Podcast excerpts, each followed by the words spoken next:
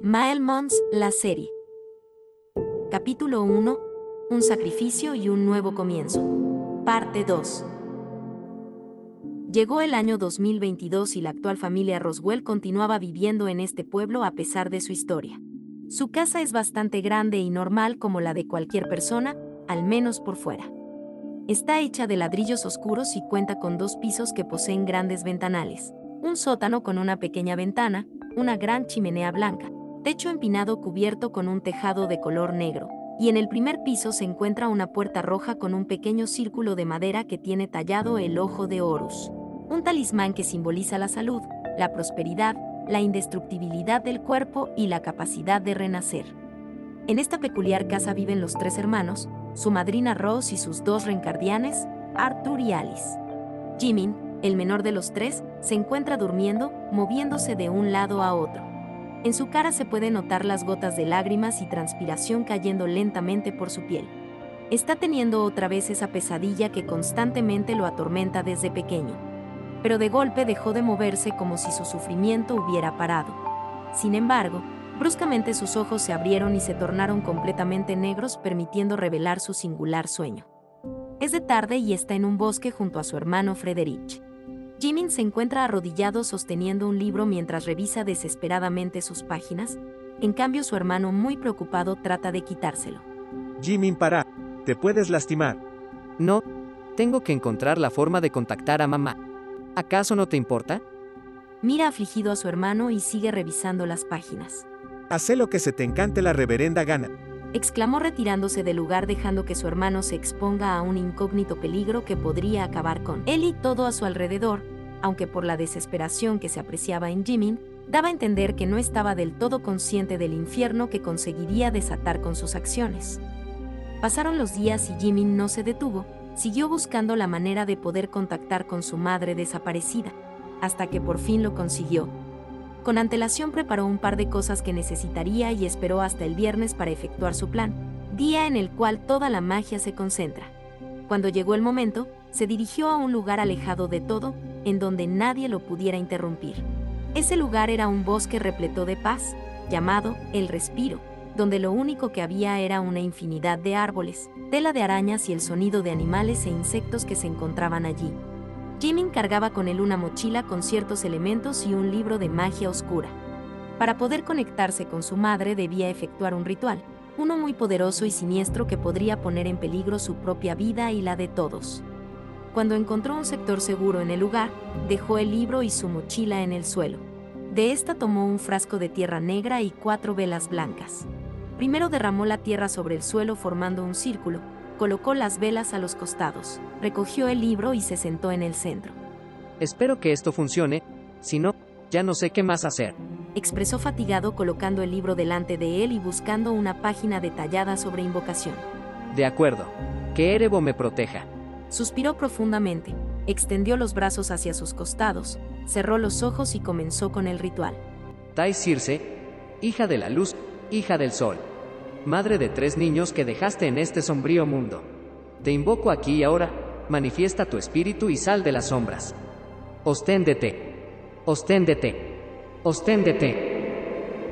Sus gritos de invocación repercutieron en todo el lugar. Bastante preocupado exhaló y bajó los brazos. Abrió sus ojos y meticulosamente comenzó a mirar hacia todos lados buscando alguna señal y manifestación de su madre, pero al parecer nada había ocurrido, al menos por el momento. Luego de unos minutos, una espesa nube oscura de gas y polvo comenzó a invadir el lugar junto con un tempestuoso frío. Una fuerte ráfaga de viento apagó las velas haciendo que Jimin comenzara a preocuparse por la situación, temiendo que hubiera despertado algún ser del noveno mundo, el agramón. Inmediatamente intenta utilizar sus poderes para encender las velas, pero no dio resultado. Sus poderes estaban paralizados. Perplejo se levanta y con rapidez intenta juntar las velas para romper todo vínculo que haya creado, aunque ya era muy tarde. Una voz de una mujer empezó a escucharse desde lejos y se iba incrementando más y más, pero luego de unos segundos se detuvo. Mamá, ¿estás aquí? preguntó estremecido. El silencio invadió el lugar. No había signos de que el ritual hubiera funcionado. Mamá, habla conmigo. ¿Estás aquí? Nada sucedía. Seguro imaginé escuchar esa voz. Mejor vuelvo a casa. Termina de juntar las cosas y cuando se pone la mochila la voz de la mujer regresa nombrando suavemente Jimin. Este cae de rodillas y afligido se toca el pecho. No sabía qué era lo que ocurría, simplemente sentía un gran ardor. Una sensación muy extraña que solo experimentaba al ver las fotos de sus padres o al escuchar sus nombres. Sin saber si hacía lo correcto o no, dejó sus pertenencias y decidió escuchar la voz y hacerle caso a su sentimiento. Si estaba en lo cierto, se trataba de su madre. Esta voz pregunta muy confundida, Jimin. ¿Estás ahí? Los ojos de Jimin poco a poco se llenaron de lágrimas. Un profundo presentimiento le decía que en verdad se trataba de su madre. Sí, mamá. ¿En serio eres tú? Pregunta abatido. Sí, soy yo. Mi pequeño. ¿Cuánto has crecido? Mamá, ¿por qué te fuiste? ¿Acaso no sabes la falta que me hiciste? Vivir sin saber lo que les pasó me estuvo atormentando todos estos años. Respondió con mucha nostalgia. Lo sé, hijo. Perdón por haberlos dejado así. Dijo con la voz a punto de quebrarse. Pero, ¿qué fue lo que les pasó realmente a ti y a papá? ¿En verdad desaparecieron en aquel accidente? ¿O murieron? Tu padre desapareció en ese accidente. Y a mí, a mí me arrebataron de tu lado.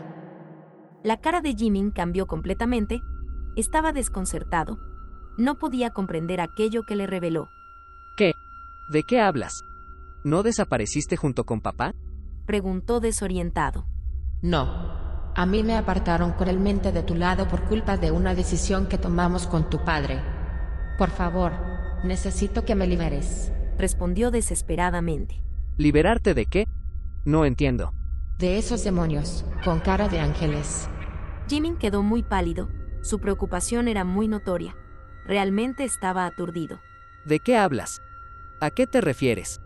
Muchas voces irritantes comenzaron a hacerse presentes, balbuceando palabras sueltas y sin sentido.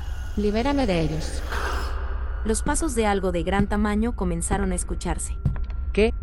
Jimin no entendía absolutamente nada y las voces cada vez se escuchaban con más fuerza, a tal punto de que su nariz comenzó a sangrar. Algo realmente no andaba bien y él lo sabía, pero no podía irse sin hacer algo al respecto. Tenía que ayudar a su madre sin importar qué. Thais comenzó a llorar y gritó desesperada. Suéltame.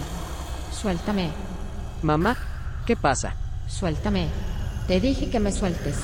exclamó agitadamente. Mamá. Detente. Por favor, no. Suplicó denotando dolor en su voz. Tengo que hacer algo. ¿Pero qué? Dijo muy asustado. Nuevamente su madre gritó, no, pero esta vez el grito era tan insoportable que provocó un gran temblor, haciendo volar los pájaros que se encontraban en los árboles. Era un grito de dolor, desesperación y mucho miedo. Tengo que cortar el vínculo. Expresó y rápidamente intenta moverse, pero el grito se lo impedía, le estaba consumiendo su energía, por lo cual debilitado cae al suelo. Sin embargo, no iba a rendirse. Prefiero morir en el intento a no hacer nada. Temblando intenta ponerse de pie y finalmente, con las fuerzas que le quedaban, recitó. Protégasme. El grito por fin desaparece y velozmente corta el círculo, desintegrando completamente la tierra negra que lo formaba. Aliviado pero a la vez aterrado por lo vivido, agarra su mochila e intenta volver a casa. Aunque, al parecer el mal momento no había terminado. Mientras caminaba de regreso por una calle robusta de arena y piedras, una luz muy brillante se expandió por todo el ambiente. Su intensidad era fuerte por lo que te obligaba a cerrar los ojos. Ante esto Jimin protege su cara cubriéndose con sus manos y retrocede por si algo llegara a ocurrir. A los segundos esta insólita luminosidad desaparece, dejando una enorme puerta de madera junto con tres llaves incendiadas flotando a su alrededor. ¿Ahora qué? Se preguntó mientras observaba concienzudo la puerta y las llaves. Estas eran muy peculiares. Tenían un brillo muy peculiar y a pesar de estar prendidas fuego parecían no afectarles. La curiosidad se apoderó de Jimin y con pasos lentos se iba acercando a estos incógnitos objetos. Sentía necesidad de saber de qué se trataba, pero también algo lo atraía a tocarlos. Cuando logró acercarse a las llaves, intentó tomar una y sucedió lo que menos esperaba. Una descarga eléctrica azotó su cuerpo expulsándolo por los aires mientras al mismo tiempo, la puerta se abrió revelando en su interior un enorme remolino muy parecido a los tornados. El pequeño Roswell cayó bruscamente al suelo y su cabeza resultó malherida al golpearse con unas piedras. Moribundo y apenas consciente intenta ponerse de pie. De repente, en la puerta comenzó a asomarse una sombra con una voz gruesa y de inframundo diciendo, Es hora de irse. Poco a poco se fue acercando a Jimmy y de golpe le clavó unas enormes garras en sus piernas. Esto fue más que suficiente para hacerlo despertar sobresaltado. No. exclamó levantándose de su cama a la velocidad de la luz. Todo lo ocurrido no era nada más que una horrible pesadilla, una visión del futuro que desde hace tiempo lo viene perturbando. Durante varios minutos se quedó sentado en su lecho pensando y tocando su cuerpo. A pesar de tratarse de un sueño, este fue muy vívido, súper realista. Todavía podía apreciar la sensación de ardor y dolor en sus piernas, por lo que comienza a llorar sin contención, no solo por lo ocurrido, sino también porque él sabe que todo lo que sueña siempre se cumple y por más que lo intente no puede cambiar lo que ocurrirá. Ningún ser que posea dones tiene el poder suficiente para lograrlo, por lo menos, hasta el momento. Una semana después de la inusual pesadilla, esta se detuvo y Jimin finalmente logró conciliar el sueño, aunque a su parecer puede que no sea una buena señal. Aún así, aprovechó cada momento libre para practicar una gran variedad de hechizos y desafíos con los que se enfrentará en su iniciación Maelmoica, la cual solo los brujos más poderosos realizan a sus 18 años. Con esta iniciación adquieren nuevos dones ancestrales y únicos, además de que se les otorga un talismán muy poderoso que te permite cumplir tus deseos más profundos, pero a cambio deben confiar su chispa, su destino y voluntad a la deidad Abondia, reina de los seres mágicos y brujas. Por tal motivo, el menor de los tres Roswell se ha estado esforzando demasiado porque con esta iniciación podría llegar a recuperar lo más preciado para él. Continuará.